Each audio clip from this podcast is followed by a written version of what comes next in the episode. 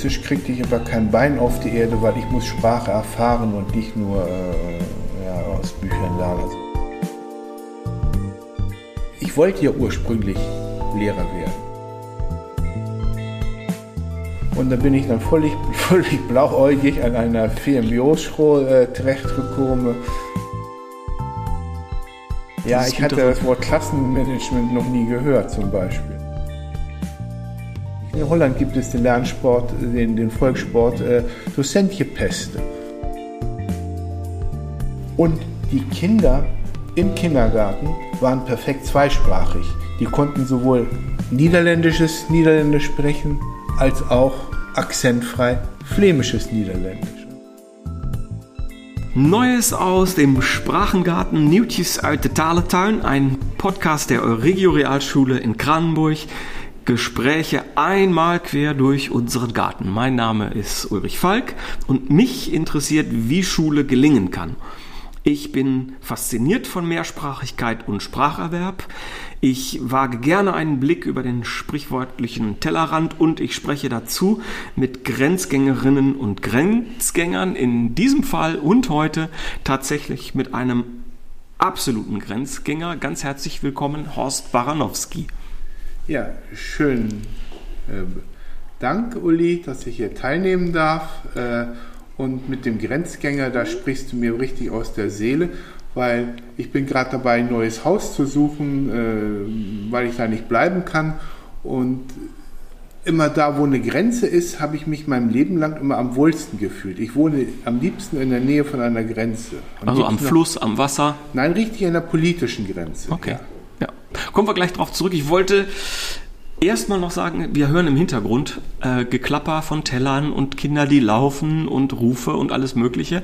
Das heißt, wir sind im ganz normalen Schulalltag und heute ist ein Donnerstag und auch da gibt es ein Mittagessen und auch da gibt es Pausen und das Geklapper von Schuhen auf dem Flur und das ist in Ordnung. Das unterstreicht so ein bisschen die äh, Atmosphäre hier in unserem Gespräch. Ja, sollte man noch ein Knurren hören, könnte das mein Magen sein. Also ist dann nicht der Hund. Ja. Okay. Gut. Ähm, ja, ich habe gesagt mit Grenzgängerinnen und Grenzgängern und du hast das schon äh, so angedeutet, du bist ein Grenzgänger und was das mit Sprache und Spracherwerb und Mehrsprachigkeit und so zu tun hat, das sind viele, viele Punkte und wir haben, ich glaube, das war schon in den Ferien, nach, den, nach deiner Verabschiedung hier in der Schule, ähm, miteinander auch gesprochen. Wir haben, waren, glaube ich, noch zusammen essen und haben auch über dieses Thema äh, deiner Biografie geredet. Ja. Und wir haben gemerkt, also wenn es ein Interview, wenn es einen Podcast mit Horst gibt, der wird etwas länger, oder er muss in zwei Teilen aufgenommen werden. Also heute ist vielleicht so Teil 1 von einem äh, längeren Gespräch. Und ähm, ja, du bist ein Grenzgänger mit einer ganz interessanten Vita. Und da würde ich gerne mal einsteigen, Horst. Wo, wo bist du geboren? Und wie war das, wo, wie war der Start in dein Leben? Ja, schwierig der Start in mein Leben, weil ich äh, wollte mich dem Leben nicht zeigen oder äh, meine Mutter wollte mir den Weg ins Leben nicht eröffnen. Das heißt, ich bin dann ziemlich brutal mit der Zange ans Tageslicht gezogen worden. Okay. Ja. Und, Und das äh, ist ungefähr 35 Jahre her. Äh, das ist jetzt zweimal 35 Jahre her, ja. Okay, genau. Du feierst jetzt im Herbst, tatsächlich im Frühwinter, deinen 70. Äh, Geburtstag. Ja. ja, okay. Und ähm, das heißt, wenn ich jetzt schnell zurückrechne, 70 Jahre, du bist geboren im 51. Jahr 51 und für die meisten ist das echt eine andere Zeit. Ja, und es ist auch eine Grenzzeit. Es ist so die Grenzzeit zwischen Nachkriegszeit und äh, den fetten 50er Jahren, als wieder das Wirtschaftswunder anfing. Mhm. Ja. Wo bist du geboren? In Kiel. In Kiel. In Kiel. Mhm. Und deine Eltern sind äh, gebürtige Kieler? Nee, nee, meine Eltern sind Flüchtlinge. Okay.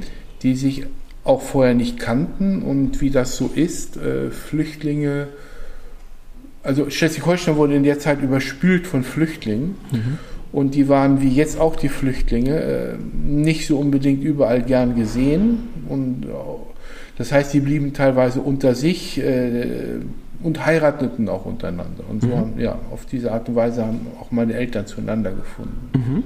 Das heißt, die kamen eigentlich aus dem, naja, nach Aus dem, Schlesien. Aus Schlesien. Ja. Also ich hätte jetzt getippt auf Pommern oder sowas. Nee, also mein, ja, das hat alles mit, womit hat das zu tun? Das hat damit zu tun, dass, wie sich der Zweite Weltkrieg entwickelt hat, da war Schleswig-Holstein das letzte Gebiet, was noch so von Deutschland unter deutscher, äh, unter deutschen Einfluss war. Sehr viele Soldaten hatten sich da in die Richtung zurückgezogen. Und mein Vater ist da auf diese Art und Weise in Schleswig-Holstein hängen geblieben als Soldat. Und mein Onkel, der war bei der Marine, der war von daher sowieso. Und der hat dann, ähm, als ähm, meine Großeltern äh, Schlesien verlassen mussten, 46, glaube ich, war das Weihnachten. Ich kenne die Gesch Dann hat er äh, gesagt, kommt doch zu mir hier. Die, die mussten dann in die, in, also in die Ostzone, damals war das noch nicht DDR. Und ähm, der hat aber gesagt, kommt doch hier nach Kiel. Und dann haben sie irgendwie in so einem bewohnten Bombenkrater gewohnt. In einem bewohnten Bombenkrater. Krater. Ja, ein Haus ohne, ein Haus ohne, äh, ähm, ohne Dach oder so ein, ein Rest, also so ein Zimmer ohne, ohne, äh, die nach oben offen war. Ja. Das, und wo, wo sie dann ihren Hausrat erstmal aus irgendwelchem Schrott äh, hergestellt hatten. Hat das, also wenn ich das so höre, das ist ja eigentlich, das ist ja eine Fluchtgeschichte, die wir heutzutage aus Syrien oder aus, äh, was weiß ich, Afghanistan kennen. Ja. Und meine Oma konnte das auch ganz äh,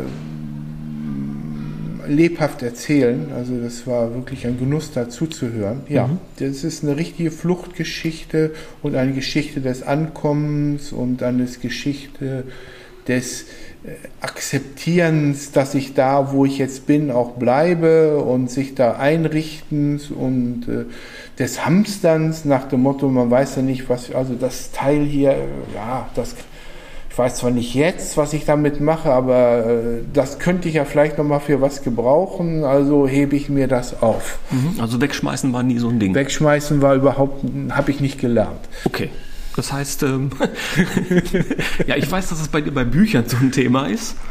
Ja. Richtig? Du hast Ja, also ja, ja, ja. Also es ist auch so Waschmaschinenschläuche. Wenn ich die Waschmaschine äh, ausrangiere, dann schraube ich doch mal den Schlauch ab. okay. Und Und, und du schmunzelst dann in dich hinein, ob Ja, weil- deiner eigenen. Ja, weil ich habe dann so, so, so, so einen Waschmaschinenschlauch dann zweimal mit umziehen lassen Mhm. und ihn dann doch mich von ihm getrennt. Und gerade dann hätte ich ihn brauchen können. Und das hat dann bestätigt, siehst du, hättest das mal Ja, nicht genau. Ja, ja. Ja. Also alles, das, auch schon das ist alles Grenz, Grenzgängertum, wo ich dann auch so sehe, es ist eine große Heimatlosigkeit. Okay. Eine große Heimatlosigkeit, die sich dann fortsetzt in mein eigenes unstetes Leben. Aber auch wenn ich nach meiner Tochter gucke, Mhm. die jetzt auch ähm, sich äh, nach Südfrankreich abgesetzt hat Mhm. und die auch eigentlich schon äh, 35 Jahre lang äh, nach ihrem Ruhepunkt sucht. Ja. Mhm. Also finde ich super interessant, ähm, dass du das auch so benennst. Ähm, lass uns noch mal eben zurückgehen, so äh, Kindheit. Als Flüchtlingskind hast du das auch das Gefühl gehabt, du warst so ähm, ein, ein äh, da Außenseiter deshalb, dass man sagt, okay, die Flüchtlingskinder, mit denen wollen wir nicht so viel zu tun haben? Nee, oder? das war bei mir nicht so. Nein, das war, äh, das habe ich nicht so. Also, woran ich das gemerkt habe, das waren die Geschichten der Erwachsenen, die sowas hatten. Ja, das ist ja hier nicht das Richtige. Diese ihr, ähm, äh, äh, erzählten sich immer über die Heimat und wie es damals war und wie es, wie es damals, wie gut es war. Für mich war ich, ich war da zu Hause, wo ich war, mir ging es da gut, ich wollte gar nicht weg und für mich ist Schleswig-Holstein immer noch die Heimat. Also kriege ich immer feuchte Augen, wenn ich jemanden mit einem Holsteiner Akzent zum Beispiel höre. Und du hast nochmal jetzt einen Segelschein gemacht irgendwie vor Ja, ein, zwei ja, Jahren? ja, ne? ja, letztes Jahr, ja. Das heißt, du bist jetzt Kapitän und kannst zur See fahren, wenn es denn sein muss. Wenn es ja, wenn ich Lust habe, ja. Ich werde dies nächstes Jahr wieder äh, weiter den Segelschein ausbauen und ja, naja. Okay, einerseits eine Verwurzeltheit in Schleswig-Holstein. Ja. Und da ist mein Zuhause und andererseits das Unstete. Wie ist das äh, in deiner Biografie dann weitergegangen? Du bist natürlich da zur Schule gegangen. Nee, also da schon das. Ich bin da nicht zur Schule gegangen, weil meine Eltern, die, mein Vater wurde dann äh, versetzt nach Hannover, als ich ungefähr fünf Jahre alt war. Und dann musste ich mich an Großstadt gewöhnen. Und keine Schiffe, kein Meer. Also Hannover war eine Zeit, mm, an die ich mich. Da gibt es den Maschsee und das Steinhuder Meer. Ja, ich habe zwar auf dem Maschsee dann segeln gelernt und auch ein bisschen auf dem Steinhuder Meer gesegelt, aber es war nichts wie, wie, wie, wie, es war wie Kaffeeersatz zum Kaffee. Also ich habe mich in Hannover nicht wohlgefühlt. Ich fand doch Hannover, äh, alle Hannoveraner weghören, stinklangweilig. Ich bin da geboren, ne? darum kenne ich den Maschsee. Ja, also was ich gemacht habe, ist, äh, sobald ich mein Abi hatte, was etwas länger gedauert hat, ähm, Das war in Hannover. Du hast in, in Hannover, in der Bismarckschule, ja, ähm, bin ich zurück nach Kiel zum Studieren. Okay. Und was studiert man dann, wenn man eigentlich das Gefühl hat, ach, endlich bin ich wieder da, wo ich hin wollte?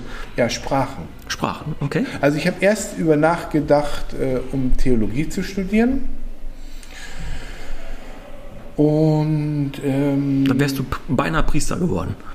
ja, ich, meine Eltern waren lutherisch.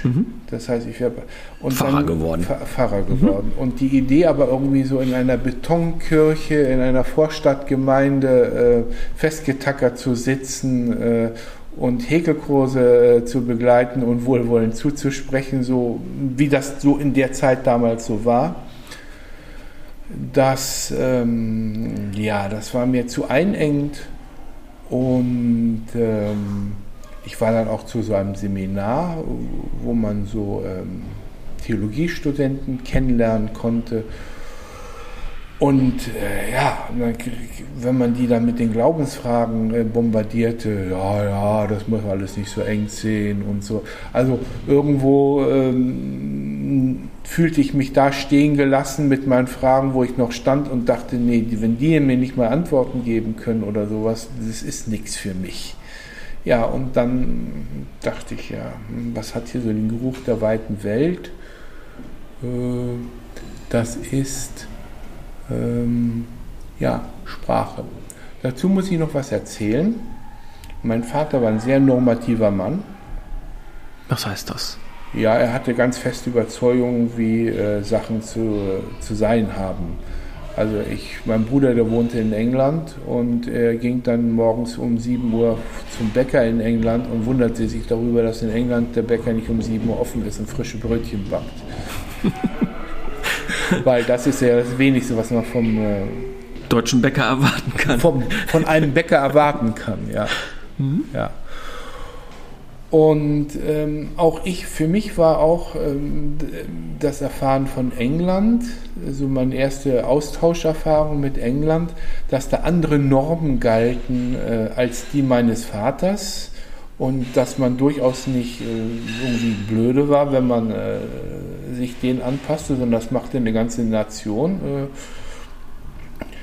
das hat, war sehr befreiend. War sehr befreiend. Und seitdem trinke ich Milch in Kaffee. Äh, nicht Milch in Kaffee, Milch in Tee. Milch in Tee. Ja. Mhm. ja. Ja. Und äh, Sprachen, was hast du dann studiert? Du hast jetzt Sprachen so ganz allgemein gesagt. Ja, also ich irgendwie- habe Englisch und Französisch studiert und Russisch. Und bei Russisch kriegte ich aber kein Bein auf die Erde, weil ich muss Sprache erfahren und nicht nur äh, ja, aus Büchern lernen. Also Vokabel lernen ist mir ein Graul. Ich behalte die auch nicht. Ich muss die, die Wörter im Gebrauch lernen. Und damals war das sehr schwer, im Kalten Krieg nach Russland zu kommen. Naja. Ja, und dann bin ich durch Umstände, durch, ich habe auch so Austausche gemacht und so Jugendcamps, wo wir irgendwelche Aufbauarbeiten gemacht haben. Und da habe ich die Mutter meiner Tochter kennengelernt, die war Niederländerin und seitdem bewege ich mich in dem ähm, in Aber- in der Dampfkring von Nederland. ähm, das verstehe ich, du hast jetzt gesagt, du, du wohnst in Kiel und studierst dort und lernst dort deine erste Frau kennen. Nee, nee, die habe ich dann in, auf so einem Jugendlager kennengelernt Ja. in, äh, in äh, Lappland. In Lappland. In Lappland. Okay, das heißt, du warst irgendwie ein Vielreisender. England, Lappland. Ja, Reisen, Reisen war schon und dann traf man in diesen Ländern, au- äh, in diesen Lagern auch immer, kamen ja Jugendliche aus ganz Europa zusammen. Mhm. Okay. Und das war, für mich war das ganz interessant.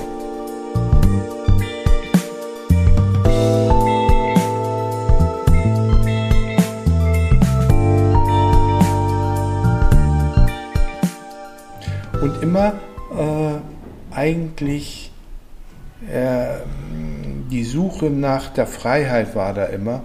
Die 50er Jahre, in denen ich aufgewachsen bin, waren ja eine sehr erstickende Zeit, wo äh, irgendwie versucht wurde, die Vorkriegsnormen wieder einzuführen und durch äh, festzutackern, was ja dann zu dieser Explosion von 68 führte.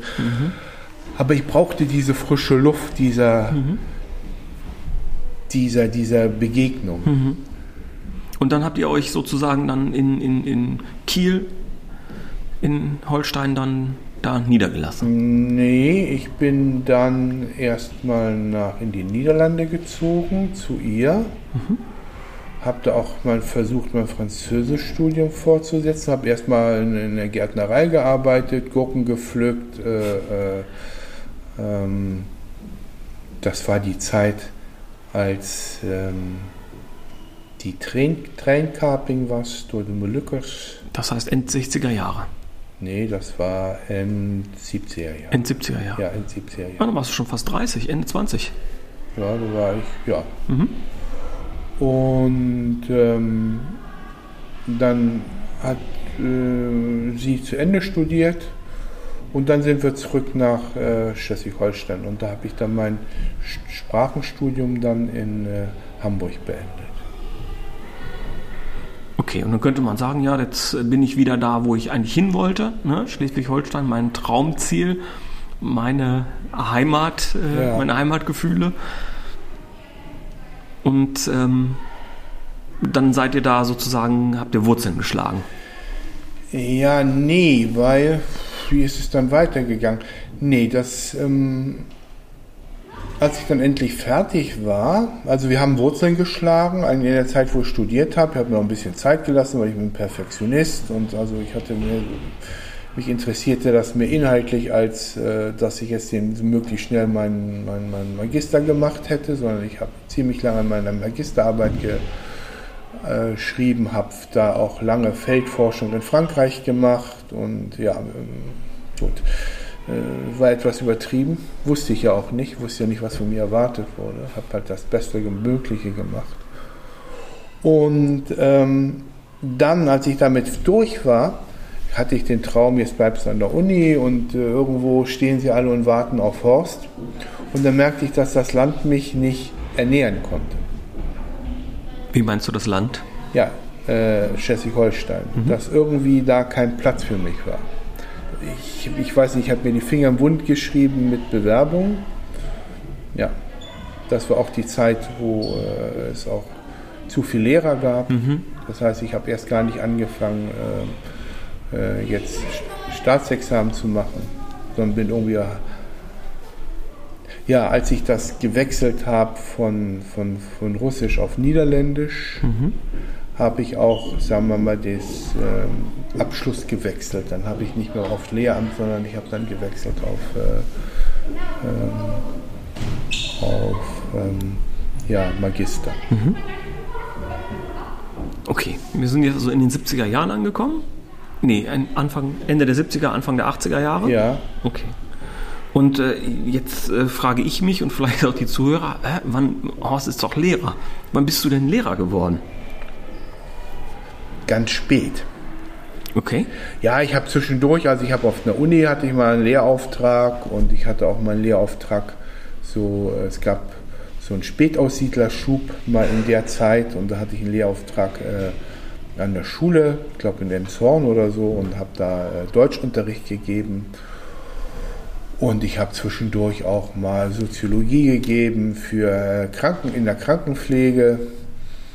Aber Lehrer bin ich eigentlich erst geworden im Jahr 2000. Okay. Da warst du schon, sag ich mal, die, fast bei den 50. Ja. ja. Wie kommt man dann dazu zu sagen, okay, ich will Lehrer werden? Äh, ja. Also ich wollte ja ursprünglich Lehrer werden. Mhm. Und ähm, ich habe mich damals im 1999 getrennt und ich hatte eine Praxis für Logopädie, die mich, äh, die gut lief, aber mit den Sätzen, die man bei Logopädie versetzt. Ich habe da praktisch, wenn ich den Strich unter die Rechnung mache, hatte ich, verdiente ich meine eigene Sozialhilfe. Mhm. Und äh, da ich vorher praktisch, äh, da wir einen Haushalt hatten, war das nicht so einschneidend. Und ähm, jetzt, da ich aber für mich selbst verantwortlich war, suchte ich nach was anderem. Außerdem hatte ich so was, ich will, ja, ich will nicht wieder eindeutschen. Zu Hause haben wir nur Niederländisch gesprochen gehabt und das heißt, ich bin zurück in die Niederlande gegangen, während meine Frau dann immer noch, die wohnt immer noch in Schleswig-Holstein. Also die Niederländerin, die wohnt immer noch in Schleswig-Holstein? Ja. Und die deutsch-niederländische Tochter, die, die wohnt, jetzt in Biarritz. In, das ist im. Wo, wo ist das? Biarritz ist ähm, Südwestfrankreich, mhm. fast an der spanischen Grenze. Genau, ne? ja. ja. Also im Baskenland? Ja, ich glaube, das ja. ist schon französisch-Baskenland. Mhm. Ja. Und ja, dann habe ich geguckt, wo, was sucht in, in, in, in Niederlanden sucht man händeringend Lehrer. Mhm. Und dann habe ich mich so an so eine Agentur gewandt, die, äh, weil für mich das auch schwer war, so aus, wenn ich mich von Schleswig-Holstein auf Lehrerstellen beworben, beworben habe, haben die immer nur gesagt, das machen wir nicht, die Fahrtkosten, das ist uns viel zu teuer und die kriegt man ja dann äh, vergütet. Mhm. Und äh, ich kam da irgendwie auch deswegen habe ich mich an so eine Agentur gewandt und die haben mich dann vermittelt an eine Schule in Bollestreek. Mhm. Und da bin ich dann völlig, völlig blauäugig an einer VMBO-Schule äh, terechtgekommen, wo äh, sehr stolze Bolleburen äh, äh, Sohnen äh, waren, die je niks kon vertellen, want ze had wat vertel je me, ik heb sowieso het bedrijf. Ik hoef eigenlijk niks te leren. okay. Ja. Und du wolltest denen da Deutsch beibiegen? Ich sollte, ich sollte denen da Deutsch beibringen, mhm. ja. Und auch Englisch, ja. Mhm. Uff, das war eine sehr, sehr schwere Zeit. Da habe ich ziemlich viel Lehrgeld bezahlt. Mhm. Erzähl mal, was, was, meinst du jetzt mit schwerer Zeit? Also ich kann mir da was bei vorstellen, aber vielleicht Ja, ich hatte das Wort Klassenmanagement noch nie gehört zum Beispiel. Okay. Also ich hatte eher so von, ach, ich, ihr tut mir nichts, ich tue euch auch nichts. So, das war mein Ansatz so, aber das funktionierte nicht. Also so dieses sehr deutlich Leiten, mhm. das musste ich lernen. Und ähm, ja, äh, mit den Schülern umgehen. Da äh, hatte ich überhaupt keinen. Es ist auch ganz anders. Ich bin ja nun deutsch äh, schulisch äh, sozialisiert und da der Lehrer hat so einen angesehenen Status und da äh, nimmt man sich schon ein bisschen zusammen und man hat irgendwo einen Vorschuss und außerdem gibt es dann noch sowas wie das Lernbündnis was man als Lehrer so mit seinen Schülern irgendwie schließt. So mhm. muss man ein bisschen abtasten, auf welchem Niveau das halten könnte. Das gibt es nicht. In Holland gibt es den Lernsport, den, den Volkssport äh, Docentje Peste. Okay. Und äh, äh, Was wäre da, Pest. Ja, und ja, man braucht sich bloß so Jugendbücher anzugucken. Mhm oder äh, so auch Filme so für Kinder, da ist es immer, ähm, gibt es immer einen Lehrer, der geärgert wird und der hinterher schlecht aussieht. Mhm. Ja. Und das war es dann? Das war in diesem Fall auch ich, ja. Okay. ja. Boah, das ist aber frustrierend. Man, man stellt sich so auf einen neuen Lebensweg ein und sagt, ich will mich verändern, ich will nochmal Lehrer werden. Und dann hat man da so eine Erfahrung, wo man äh, dann eigentlich da äh, auf Granit beißt, oder? Ja, also ich hatte den Schulleiter da, der äh, sehr geduldig war und der äh, sehr viel Vertrauen in mich hatte, dem ich wohl auch irgendwie in meiner äh, in meiner äh, unkonventionellen Art imponierte, weil ich hatte dann wirklich äh, ohne irgendwelche äh, Bücher, Methoden oder sowas innerhalb von ein paar Wochen ganzes Curriculum äh, Deutsch auf die Beine gestellt äh, und das dann auch für verschiedene Klassen und äh, ja. Und von dem habe ich sehr viel Unterstützung gekriegt, sonst hätte ich das nicht gepackt. Mhm könnte man ja sagen, okay, dann ziehe ich da hin, dann bleibe ich da. Tja, und dann ist das wieder mit den Frauen so. Oh, okay. Ja. Das heißt, jemand hat dich gelockt. Es hat mich jemand nach Nimwegen gelockt. Okay. Und äh, ja. Und, ja. So bist du dann hier gelandet? So bin ich dann hier gelandet. Mhm. Und Nimwegen ist ja schön. Und das ist eine sehr charmante Stadt und äh, hat mir sehr gut gefallen. Und ja, ich bin Und liegt an der Grenze, nicht? Und liegt an der Grenze, genau, liegt auch an der Grenze, ja. Und ja, und vorher habe ich schon mal, ja, vielleicht muss ich die Geschichte auch noch erzählen. Ich habe ja vorher schon mal in den Niederlanden gewohnt, in, in Seos Flandre, 100 Meter von der Grenze, und habe dann noch in Brüssel äh, ähm, ähm, äh, in Brüssel ähm, Patholinguistik studiert. Das müsstest Tag du eben erklären. Was, was ist Patholinguistik? Patholinguistik ist gestörte Sprache. Mhm. So zum Beispiel durch einen Schlaganfall oder durch eine Entwicklungsverzögerung. Es gibt viele verschiedene Möglichkeiten, dass Sprache gestört sein kann. Das war ein Aufbaustudium von, das war tägliche Grenz, Grenzgängerei und auch innerhalb von Brüssel die Sprachgrenzen, die es da gibt. Und äh, ja, es war, es war nur spannend, weil ich war dann an der niederländischen Uni, an der FEUB, und da musste auf Niederländisch doziert werden. Da waren dann aber auch ähm, Professoren, die waren äh, französischsprachig und die konnten kaum Niederländisch. Die ließen, ließen dann also ihre Vorlesung vor in einem Niederländisch wo man alle Ohren spitz halten. Also de Ölt, damit meinten sie dann der Halt. Ja, man musste also wirklich, äh, man war ewig mit diesem Sprachenmischmasch äh, konfrontiert. Und die größte Erfahrung war für mich eigentlich dann später, als meine Tochter da zum Kindergarten ging, der auch an der Grenze war. Da waren Kinder aus den Niederlanden und ähm, aus Flandern der lag in Flandern, aber es waren auch niederländische Kinder. Und die Kinder im Kindergarten waren perfekt zweisprachig. Die konnten sowohl niederländisches Niederländisch sprechen, als auch akzentfrei flämisches Niederländisch. Und dann dachte ich, hm, Kinder haben doch wirklich eine Begabung, aus sich heraus sich auf Sprache einzustellen und Sprachen zu lernen. Das hat einen tiefen Eindruck auf mich gemacht.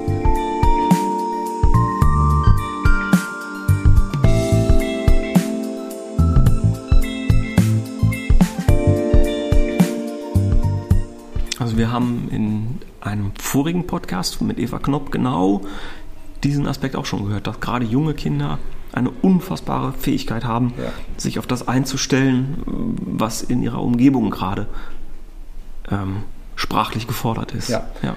Ja, und als ich mit dem Studium da fertig war, äh, habe ich nochmal einen Anlauf genommen zurück nach Schleswig-Holstein. Und meine Tochter mit. Wir sind dann auch, äh, ja, sie sollte dann noch weiterhin in den Kindergarten gehen und ja, wie das so in Deutschland so ist. Ja, ihre Tochter hat aber nicht den richtigen Stichtag für die Geburt. Sie muss nur noch ein Jahr zu Hause bleiben. Und sie war aber durchgängig im Kindergarten gewesen. Man hätte sie gar nicht zu Hause halten können oder wollen. Oder da sind wir jetzt im, Im Landesteil Schleswig gibt es auch die dänische Schule und dann sind wir einfach dahin gegangen, ganz pragmatisch und die haben gesagt, natürlich, kein Problem. Und so sind wir, bin ich eigentlich Däne geworden. Denn äh, ja, man muss dann schon seine Loyalität bekennen da zum, zur dänischen Kultur durch allerlei Sachen. Und äh, warum erzähle ich das? Ja, weil meine Tochter innerhalb vom halben Jahr konnte sie, außer dem Niederländischen, was sie sowieso schon konnte, konnte sie äh, Deutsch und hm. Dänisch. Okay. Und äh, ich muss noch mal nachfragen, also du bist Däne geworden jetzt qua Nationalität? Naja, äh, es ist ja so, nach diesem Bonn-Kopenhagener Abkommen ist jeder Deutsche, der sich dänisch fühlt, Däne. Okay. Und jeder Däne, der sich, ja, es ist, äh, ähm, man behält seinen Pass, mhm. aber man kann sich zugehörig fühlen zu, zum anderen Land, hat auch Vergünstigungen. Äh, also ich bin auch Mitglied der dänischen, man wird richtig Mitglied der dänischen Minderheit. Es gibt eine, eine okay. Ja. Das heißt, ja. du hast richtig gejubelt jetzt bei der Bundestagswahl als ein Mandat tatsächlich. Ja, sicher, sicher, sicher habe ich gejubelt. Ja. Ich glaube, der Rest von Deutschland hat sich gewundert und gelacht. Und ja, ich wusste genau, wer das ist und wer Ach so, das. du kennst den auch. Ja, ja, natürlich, man kennt sich da. Das ist ein kleiner Druck, äh, klein, ja. Und das verfolge ich auch äh, ganz nahe, äh, so die Entwicklung und ja. Äh, würdest du mir den Gefallen tun, das Wort Südschleswigscher Wählerverband mal auf Dänisch sagen? Gibt's das? Oder wie heißt der da? Nee, das ist natürlich, ja, also Südschleswig ist Südschleswig. Achso, mm, okay. Ja, aber Wählerverband, das ist ja ein deutsches Wort. Man, so. man kann das auch nicht auf, äh, äh, ja. Nee, das hier heißt halt so, äh, aber äh, ja. Wie, wie heißt dann diese Vereinigung ähm, für die äh. dänischsprachigen Menschen in Deutschland? Äh, Südschleswig-Vereinigung. Okay.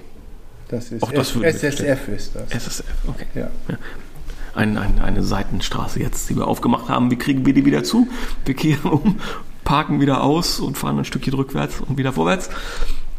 Ähm, ich, ich will nochmal auf deine Lehrerkarriere zurückkommen, denn du bist ja dann sozusagen hier nach Nimwegen gekommen und wenn ich das richtig in Erinnerung habe, hast du auch an der Han dann deine Lehrerausbildung? Ja, klar, weil ich hatte ja immer dann nur so, ähm, immer so Jahresverträge, mhm. weil ich ja kein äh, niederländisches äh, Diplom hatte, war auch äh, sehr schwer zu kriegen seinerzeit. Die Niederländer sind immer sehr pragmatisch. Wenn es Lehrer fehlen, dann kriegt man das einfach. Wenn, äh, wenn, wenn man Überschuss hat, macht man es den Leuten schwer. Also wie ungefähr, also ich wollte ähm, Französischlehrer werden. Ich hatte ja abgeschlossenes Französischstudium. Und dann haben sie gesagt, nee, genau die umgekehrte Geschichte. Du hast ja außer Französisch auch noch Niederländisch und äh, Englisch studiert. Das heißt, über dein Studium gerechnet hast du nicht die Stundenanzahl Französisch, die ein Niederländer hätte. Also können wir der, der, das Studium nicht anerkennen. Mhm. Ne, wie jetzt bei unseren Lehrern heißt es ja genau andersrum. Du hast ja nur von ein Fach studiert, bei uns erwarten wir zwei Fächer, also können wir dein Diplom nicht anerkennen. Mhm. Genau die, die umgekehrte Geschichte. Und dann? Was ja, er muss Brot auf die Plank. Okay. Er muss Brot auf die Plank. Und äh, ich habe mich dann bei der Han, die sehr pragmatisch ist, äh, damals schon, habe ich mich dann so für so ein ähm, äh, ja, äh, Bachelorstudium eingeschrieben, äh, habe mich da total geärgert, weil über das Niveau, es war wirklich Kindergarten und äh, Fragen durften nicht gestellt werden und Methodik nicht, es gibt nur eine Methodik, äh, nämlich die vom, äh, ja. jedenfalls es gab keine Methodendiskussion. Mhm. Ich habe mich da dann, ich habe mich da durchgekämpft. Mhm. Ich, äh, die, die schöne Geschichte, man muss ja immer äh, reflektieren, Reflexivverschlafe bis zum Abwinken schreiben, es sieht mir so zum Hals dass ich dann mal irgendwann mal, es reichte mir, es war so stinkig. Dann habe ich da Kabarett von gemacht. Ich habe wirklich das total überspitzt geschrieben und meine Frau und meine damalige sagte, kannst du nicht abgeben. Das, das ist also das ist beleidigend schon fast wie das. Ich habe es aber trotzdem abgegeben. Ich hatte auch nichts anderes. Ich hatte den ganzen Sonntag dran gesessen. Und was kriegte ich als Rückmeldung? Horst, das ist das Beste, was wir je von dir gelesen haben. ja. Äh, ja, so habe ich mich da durchgekämpft und hatte dann ähm, mit 59 meine erste feste Anstellung in meinem Leben. Mit 59 die erste, feste, feste Anstellung, Anstellung, ja, im, meinem im, Leben. als Lehrer. Ja, überhaupt, überhaupt meine erste feste Anstellung. Okay, das ist wahrscheinlich Rekord für viele Menschen. Ja. Ja. Und wo bist du dann, wo hat es dich dann hin verschlagen? Äh, nach Rossmalen, äh, ja. Und da habe ich ziemlich lange gearbeitet in Rossmalen. Bis wir uns kennenlernen? Ja, eigentlich so, ja, bis wir uns dann kennengelernt Mhm. haben. Also diese, die, die, das hat sich dann ja so ineinander geschoben. Wir Mhm. hatten ja schon diese Vorlaufperiode hier und da habe ich da gearbeitet. Und ja, Also wir haben uns 20, 15, 14, Ende Mhm. 14, denke ich sogar, kennengelernt. Ja. Und wir hatten ja dann ein Jahr lang vor Betrieb hier in dieser Ja. Schule ohne Kinder. Genau. Das war der ganze administrative Vorlauf, Ja, den man genau. brauchte, um so eine Schule dann auch in den Genehmigungsprozess zu bringen. Ja. Ja. Rausmale. Ähm, Horst, ich glaube, in die Zeit oder fiel das nicht in die Zeit, ich bin mir nicht mehr sicher. Ich, ich füge jetzt so eine Anekdote ein, die auch zum Thema ähm, Heimatlosigkeit vielleicht gehört oder Suche nach Grenzen und äh, langen Wegen. Ähm, du hast dich irgendwann auf den Weg gemacht äh, auf den Jakobsweg. Ja, aber das war eher ein Weg zu mir. Okay. Das war eigentlich, ähm, das hatte mit Heimatlosigkeit, das war der Weg auf der Suche nach der Heimat. Okay. W wann ging das los? Was was? Das ging los.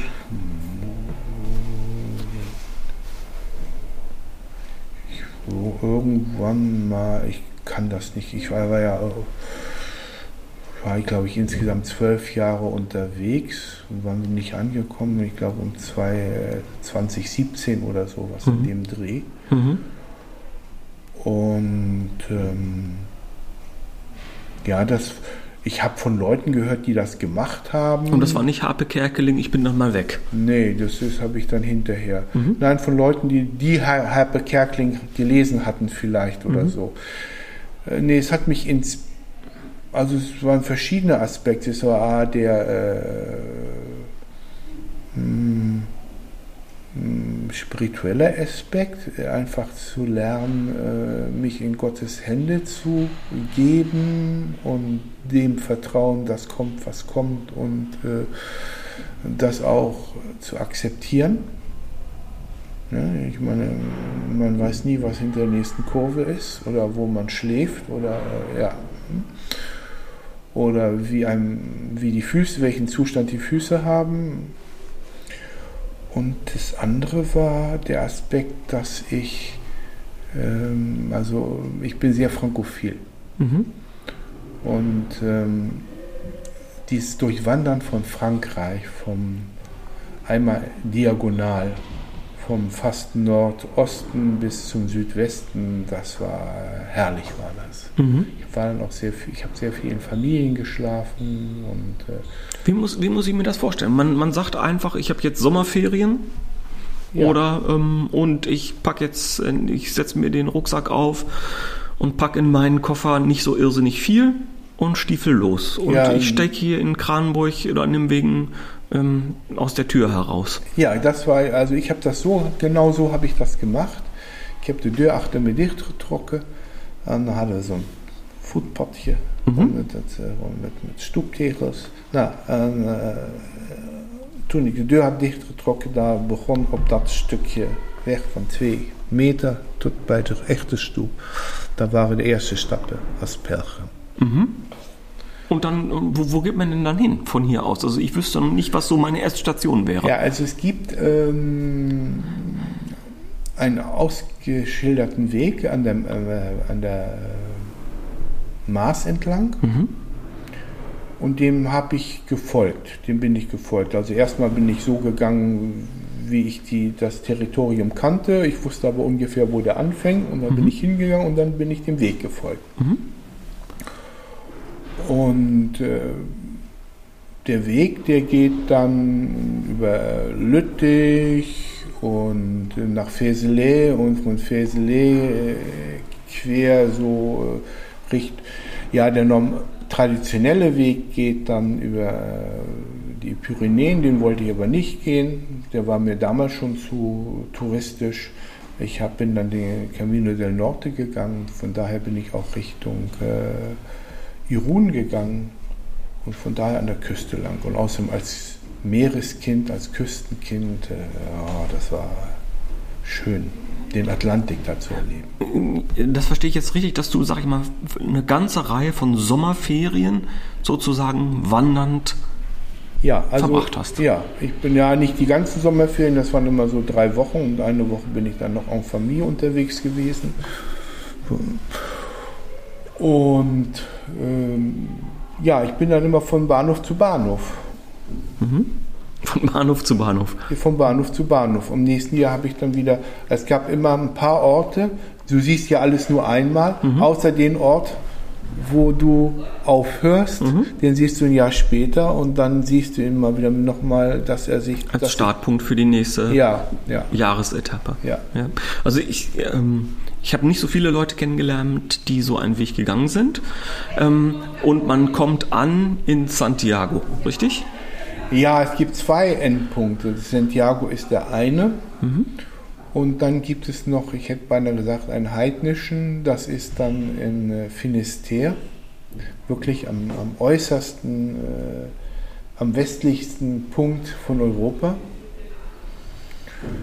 Und da bin ich auch hingegangen und das war eigentlich für mich das Schönere. Mhm. Weil ich fand die Ankunft in ähm, äh, die, die Ankunft in, in, in, in äh, Santiago, Santiago mhm. fand ich enttäuschend. Okay, weil? Und es gibt ja auch solche Geschichten, dass Leute, die sehen dann plötzlich Santiago unter sich liegen und fangen an zu weinen. Also ich muss sagen, als ich Santiago unter, äh, unter mir habe liegen gesehen, wenn man da runterkommt, das erste, was ich gesehen habe, war Decathlon und ich habe nicht geweint. okay. Mhm. Ja. Das war einfach nur eine stinknormale Stadt, ein stinknormaler sehr, Supermarkt. Sehr touristische Stadt mhm. und, und, und, und irgendwie, ich hatte gedacht, dass das irgendwie auch so ein Gemeinschaftserlebnis wäre, äh, war es nicht. Mhm. Okay. Und war sehr und, und äh, das Ankommen in, in, in, in Finisterre war schon, erstens ist es weniger Leute, dadurch auch besser Kontakt und äh, in der Natur. Das mhm. hat mir viel mehr zugesagt wie die Stadt. Mhm. Wann geht man da raus und zu seinem Leuchtturm, um den Sonnenaufgang äh, zu erleben. Der ist da aber ganz spät, weil, äh, mhm. weil diese Ecke, weil so normalerweise hat Portugal nämlich englische Zeit, mhm. aber die Ecke von Spanien hat noch mitteleuropäische Zeit. Das mhm. heißt, die Sonne, die braucht ganz lang, um da aufzugehen. Das heißt, man steht da um halb zehn und dann geht dann so langsam die Sonne auf. Mhm. Ja. ja ähm, wir sind ja schon ein paar Minuten unterwegs in diesem ersten Teil von dem Podcast und ich möchte dieses Bild von dem Sonnenaufgang und der, dem Ankommen nach einer langen Reise mal vielleicht dann so auch als Startpunkt für einen zweiten Teil dann nehmen, wo es dann vielleicht ein bisschen mehr um das Thema Sprache, Spracherwerb, du hast vorhin schon gesprochen von auch Sprachdefekten, Sprachpathologie äh, und von unseren gemeinsamen Erfahrungen dann äh, hier äh, in dem Projekt einer zweisprachigen Schule. Das war dann da nochmal extra Zeit für nehmen. Also ja. Also wenn wir das jetzt einfach hinten dran klatschen würden, das würde dem einfach nicht gerecht werden. Ja. Nee, das ist auch ähm ja, es gibt viele Einstiege, wobei äh, ich denke, äh, die Sprachpathologie so äh, komisch wie die klingt, sie ist aber ganz wichtig beim Zweispracherwerb. Weil das eine läuft, also die Knellpunkte von Zweispracherwerb können auch die gleichen sein wie beim Erstspracherwerb. Mhm. Weil das hat sehr viel mit Beziehung zu tun und ja und und und. Ja, es ist jetzt sozusagen der Teaser für den nächsten Podcast. Ja. Ja, okay. Ja. Horst, ganz herzlichen Dank vor allen Dingen auch für äh, deine sehr, sehr offenen und sehr ähm, interessanten Worte zu deiner eigenen Biografie. Und äh, ich bin ziemlich sicher, dass viele Leute das mit großem Interesse hören werden und dann gespannt sind auf den nächsten Teil, wo es tatsächlich dann um Spracherwerb und schulisch und vor allen Dingen auch Sprachunterricht geht. Ganz herzlichen Dank. Gern geschehen.